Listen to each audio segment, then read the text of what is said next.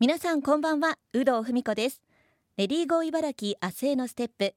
この番組では現代の働く女性を取り巻くさまざまな課題にフォーカスし女性が生き生き働ける社会について考えていきます。さて今回のテーマは多様性を認める会社づくりについてです。ゲストはプレイファッションをミッションに掲げグローバルワークやニコなどをはじめとするファッションブランドを国内外でおよそ1400店舗展開するカジュアルファッション専門店チェーン株式会社アダストリア人事部マネージャー入社22年目の山下和子さんです。山下さんには3週にわたりお話をお伺いします。山下さんどうぞよろしくお願いします。はいよろしくお願いいたします。今週はまず山下さんが勤める株式会社アダストリアについて詳しくお伺いしていきます。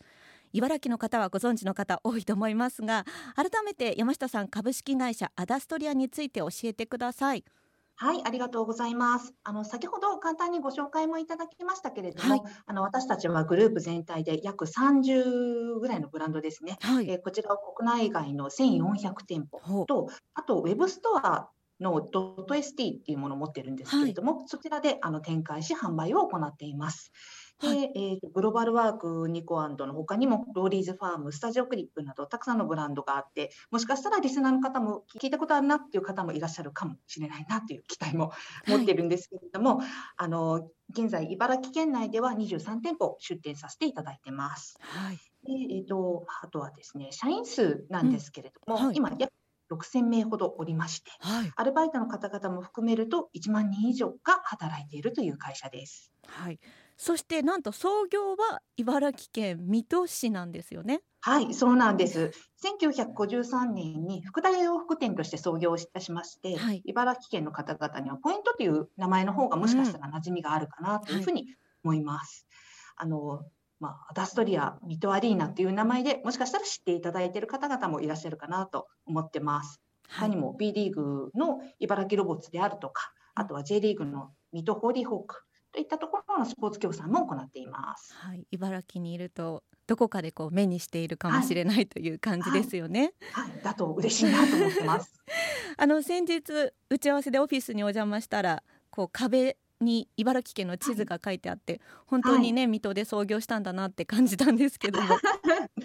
そうですね。まああのー今の会長を務める福田を、あのまあ、水戸出身ということで水戸の話をよくしてくれていて私たちも身近に感じているところです。はい、そんな株式会社アダストリアなんですが会社のこう男女比だったりとか、はい、管理職の割合についてはいかがでしょうか？はい、あはい、えー、会社の男女比につきましては、えーと、と大体3対7ぐらいで女性の方が多い会社です。はい、はい、あのまあ私たちはまあ、ご存知の方もいらっしゃるかもしれないですけれども、はい、あの女性向けのブランドを多く展開しているので、うん、やっぱり販売職の方々が女性の方が多いというような感じですね。はいうん、あとは管理職で言いますと、はい、えーと、女性比率は今34%ということで、はい、一般的に見ると高いかなという数字です。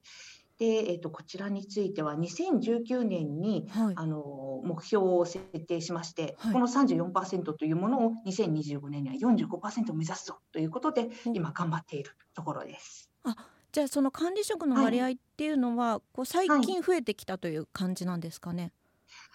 そうですね、最近、まあ、もともと女性も多くって活躍している会社でもありましたので、ある一定数はいたんですけれども、はい、まあ、少しずつ増えてきてはいますが、うん、やっぱりまあ拍車をかけなきゃいけないよね、チャレンジのような目標を掲げて、女性を応援していきたいねということで、あの2025年に45%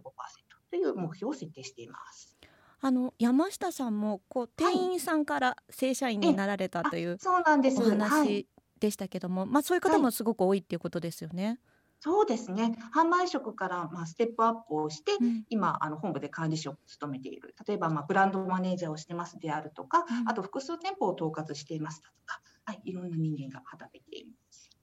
そして去年女性活躍推進に優れた企業を選定発表するなでしこ銘柄にも選ばれたとお伺いしたんですけども。はい、はい、そうなんです。えっ、と、一昨年ですかね、令和2年度には純なでしこ銘柄というもの。で、えっ、と、昨年の令和3年度にはなでしこ銘柄に選定をしています。はいこちらあの経営的な視点で言うと、はい、まあ、女性社員が多いっていう特性を生かして、はい、例えばうんとまあ、いろんなものを決める意思決定の場に柔軟で多様な視点を取り入れたいねっていうことであったりだとか、あとはお客様も多様化してますので、はい、そのあたりのニーズに対して商品開発、ブランド開発、あとサービス品質向上みたいなところについても、えーと、女性の意見を生かすっていうところで企業の成長とか新たなイノベーションっていうところを起こしていきたいという考えでいます。で、うん、もうちょっと角度を変えて言うと、はいまあ、何回も言ってますけども、もともと女性の多い会社なので、はい、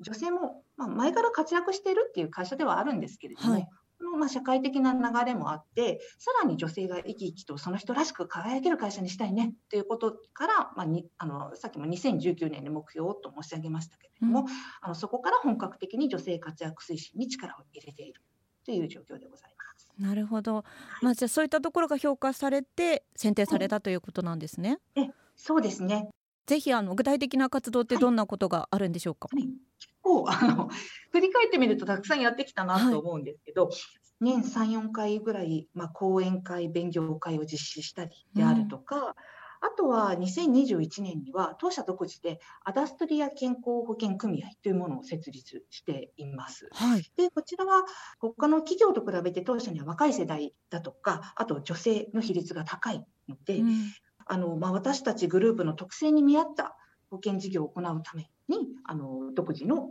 えー、健康保険組合を設立したという背景があります。そこも評価されたポイントかなというふうに思います。あとはそうですね、えっと、商業施設で働くショップスタッフのサステナブルな働き方を実現したいということを目指しまして、はい、あの商業施設の静岡県の新静岡セノバさんと当社が協業して、うん、支え合う働く時間プロジェクトというものをスタートさせました。でこちら具体的にはあの営業時間の見直しであったり独自の休暇制度を導入するといったものなんですけれども、うん、あの働くスタッフの方々もその地域で暮らすお客様は一人でもあるんですよね。うん、なので働き方の無理とか無駄とかをなくしてワークライフバランスを向上させて働き続けられる環境を整備する。はい、でさらにはそれが商業施設とか周辺地域の活気が上がってだとかあの業界の魅力向上にもつながっていくというふうに考えています。はい。他には新しく女性の、えーとまあ、ブランド長とか部長だとか、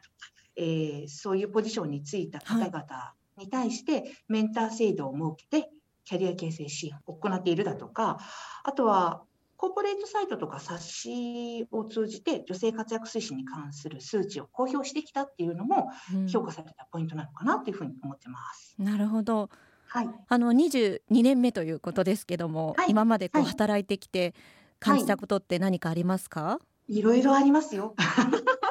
いろいろあるんですけれども、うん、そうですね。あの私は大学卒業後にこの会社にあの入りました。で当時あの販売職から入ったんですけれども、うん、まあ、結構職場環境的には厳しくって、はい、あの子育てしながら働くっていうのが多分普通じゃなかったんだろうなというふうに思ってます。うん、まあその当時は私自分が結婚して子供産んでまでは思ってなかったんですけどね。うん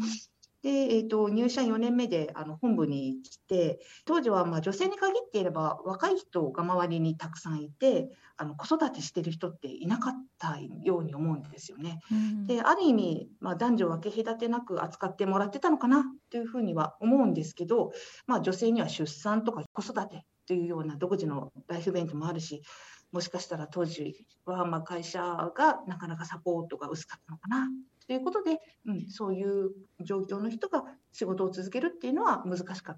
しれません。うんでえーと、そんな中でも少しずつあの出産復帰をする人が出てきて、まあ、2000年代にはもうありがたくもあほとんどの、えーと、女性社員が産休取って復帰してくれるっていう会社になりました。